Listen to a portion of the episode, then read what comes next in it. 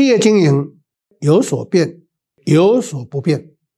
Hello，欢迎大家收听《经营难不难》这么一个 Podcast 的节目。那本节目主要分享是经营管理上的实务跟观点。本人历经四十多年来专业经理人的这个职业呢，就是希望透过实务的经验来提供企业经营的一些的看法跟做法。那在资讯栏下方呢，有更多关于经营管理的课程，以及关于我的这一些经历呢，有兴趣的听众朋友们可以从下方陆续的去查看。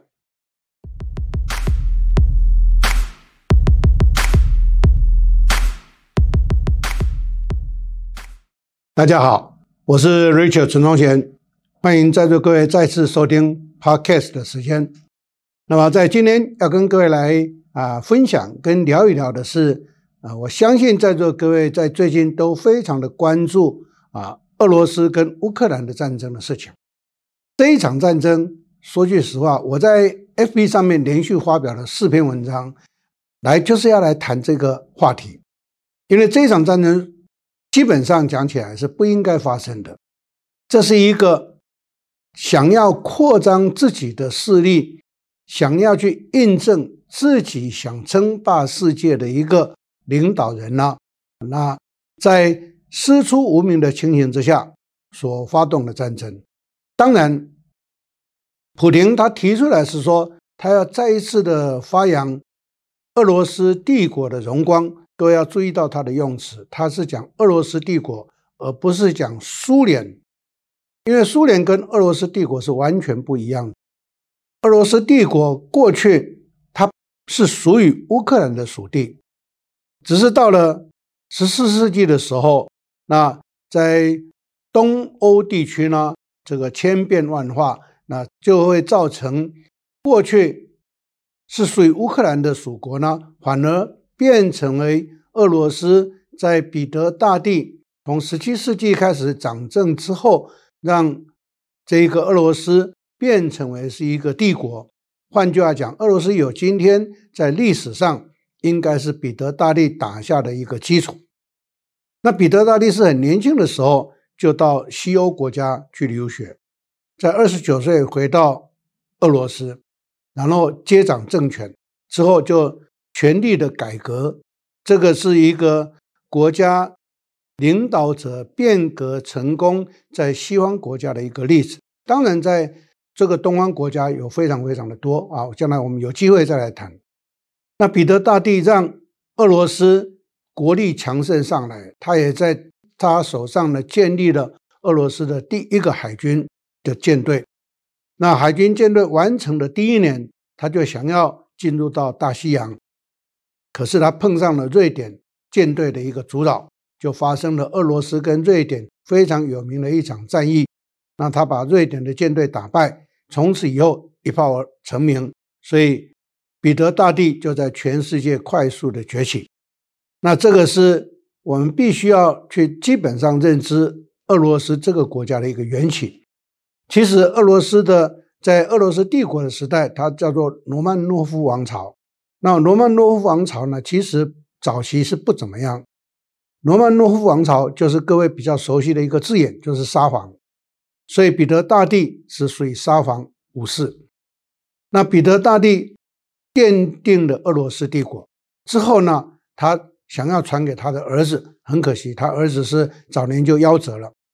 所以他不得不把王位呢传给他的外孙，传给他的外孙，因为他只有一个儿子而已。那传给他的外孙，这一位外孙就是彼得三世。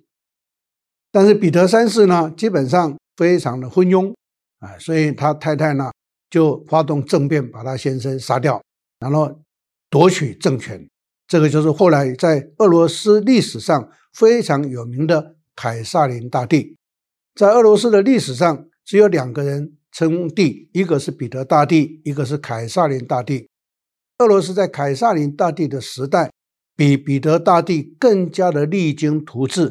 他前后跟日耳曼帝国发生战争，把他们打败，然后也紧紧跟着打败了奥图曼土耳其帝国。奥图曼土耳其帝国是一个非常强盛而且这一个历史非常悠久的一个帝国，它是整整存在了六百年，一直到一九二三年，那当时他的将军凯末尔将军发动政变，把奥图曼土耳其帝国呢推翻，就建立了今天的土耳其共和国。所以呢，凯撒林大帝继承了彼得大帝的这一个励精图治跟发扬国威的这一个精神呢，让俄罗斯帝国在欧洲享有一片天。但是之后，俄罗斯帝国就不怎么样了，一直到一九一七年、一九一九年这两个年度呢，就产生共产革命，我们称之为叫十月革命。从此以后，俄罗斯帝国就没落。然后呢，共产俄罗斯就崛起。在那个时候，共产俄罗斯的时代，那乌克兰就纳入到苏联的版图，所以它是苏联其中一个加盟共和国。那我们就可以清楚知道，它既然被并进去之后，啊，苏联呢，就当时的苏联就开始大量移民进入到乌克兰，大量移民进入到克里米亚半半岛。所以呢，为什么在二零一四年，现在的俄罗斯要入侵克里米亚半岛？其实他打着一个旗号，就是这本来就是我的国土，这也确实是了。一般人都不太清楚，都认为说，呃，俄罗斯为什么要打克里米亚，然后从乌克兰手上拿走克里米亚？其实这是错误的。克里米亚本来就是俄罗斯的，是在斯大林之后。时代史达林以及之后的赫鲁雪夫这两位领导人的手上呢，为了要拉拢乌克兰，所以把克里米亚就送给乌克兰。那严格讲起来，二零一四年的克里米亚战争，我个人的观点，那那本来就是俄罗斯的，而且克里米亚半岛上面的居民，乌克兰人占不到百分之五，斯拉夫人占到百分之八九十。那再加上一部分的韃靼人，韃靼人就是我们所谓的匈奴人的一支。所以呢，二零一四年的克里米亚战争，各位可以发现到，全世界并没有什么人去产生异议，导致这一次，普廷呢，他就借着说这个是我们过去所拥有的这个领地，所以我们应该要再把它拿回来，跟各位报告，这是一个。这个掩人耳目的说法，但是我们也必须知道，乌克兰这个国家，它以涅伯河为界，在涅伯河的东岸，绝大部分的人讲的就是斯拉夫语，就是我们所谓的俄语。那涅伯河西岸，我们俗称叫做乌西地区，那个就是乌克兰语。那其实乌克兰、俄罗斯跟白俄罗斯这三个国家，他们这过去源头呢，应该看到九世纪的时代。在九世纪的时候，他们是属于共同的祖先。这三个国家的人种呢，都称之为叫做东斯拉夫民族。好，所以在这个过程上头，我们就可以大体上知道了，乌克兰本来以涅伯河为界，就分成乌东跟乌西地区。那乌东地区因为多数人都是讲俄语，所以基本上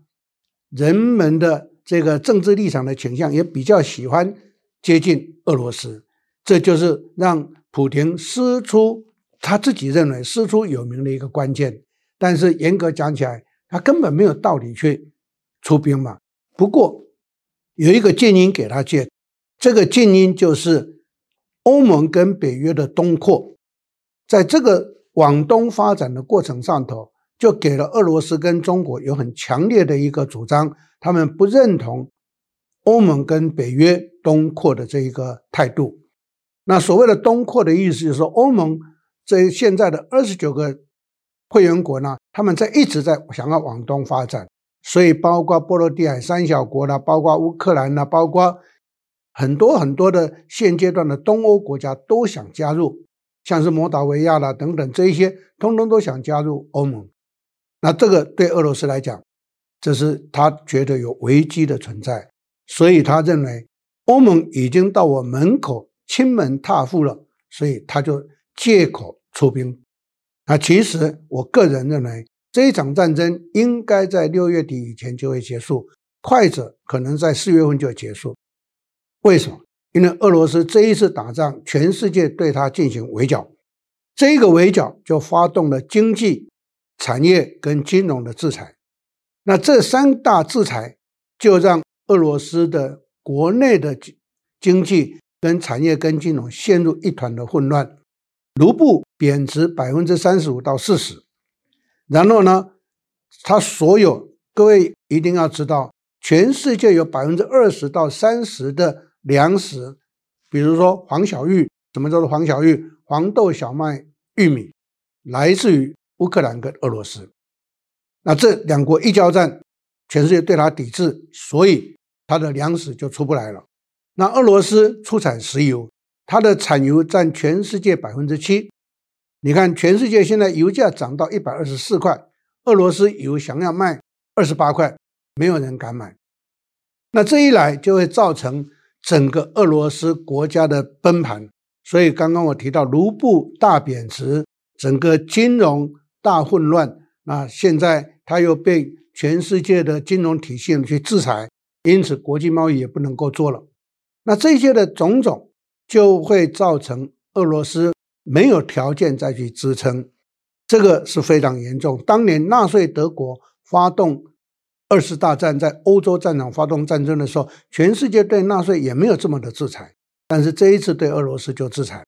所以这样一来呢，刚刚我提到，俄罗斯跟乌克兰是粮食重要出口国，俄罗斯是石油重要出口国，现在全部都进行制裁，那没办法输出，那他就后继无援。因为打仗是要花钱的，在座各位听众朋友们，你们一定要了解，俄罗斯发动这一场战争，他每天要烧掉五亿美金，你想想看，一个月就要烧掉一百五十亿美金。这个再强大的国家，在没有其他的收入，我们俗称后援的情形之下，这样烧不是办法。那现在欧美国家对俄罗斯进行的第二道制裁是什么？就针对俄罗斯的富豪制裁。开始去没收这些富豪的存款，没收富豪的游艇，那让俄罗斯的前十大富豪，在过去有六个人是支持普京的，现在这一些全部都面对到非常大的一个困扰跟困境，所以他们就不敢再去拿钱支持普京去发动战争。所以从这一场情况来看的话，那因为粮食的短缺。因为石油的短缺，再加上整个战争要花钱，所以全世界目前就会进入到物价大飙涨的现象，尤其是民生物价全部飙涨，包括我们台湾在内也不例外。提供给各位几个数据做参考：美国的 CPI 指数在一月份的时候是到达七点五个 percent，到二月份的时候破了十个 percent。CPI 叫做消费者物价指数，CPI 指数超过二，就代表这个地区国家的物价是上涨的。我们台湾本来在去年度的时候才一点七五，现在到二月底三月份的时候就飙到二点五，所以各位就可以发现到全世界物价会飙涨。我个人认为这才是起头，接下来会更加更加的严重。那这一些现象给了我们一个非常大的启示。那到底？企业应该如何的应对？我想跟大家做三点的提供。第一个，成本提升已经不可避免，所以各位不要再想要压低价钱，想要去获取市场。我可以跟各位保证，如果一个企业在经营上采用这个措施的话，那这个企业就会非常辛苦，因为你赚不到钱，公司先垮掉。所以应该适度的反映我们的成本。第二个。费用铁定会增加的。我们台湾在三月三号断电，对不对？所以呢，现在不是只有物资不够，现在电力也不够。那种种的迹象都会促成我们的企业经营的 overhead，就是企业经营的费用势必会大幅的增加。这一增加又会增加我们的经营的成本。所以在座各位，企业应该要开始面对高物价时代的来临。那在这种情形之下，第三个建议就要提醒大家了，就要开始扩大我们的市场，开始增加我们的商品，开始提升我们人员的精英化，这个是一个必然的。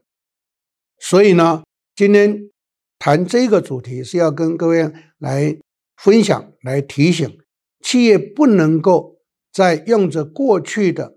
用低一点的劳动成本、低一点的压低成本，然后把我们的价格不要卖高，想要来获取市场。跟各位听众朋友们强调，那个时代已经过去了。从现在开始，全世界会进入高物价时代，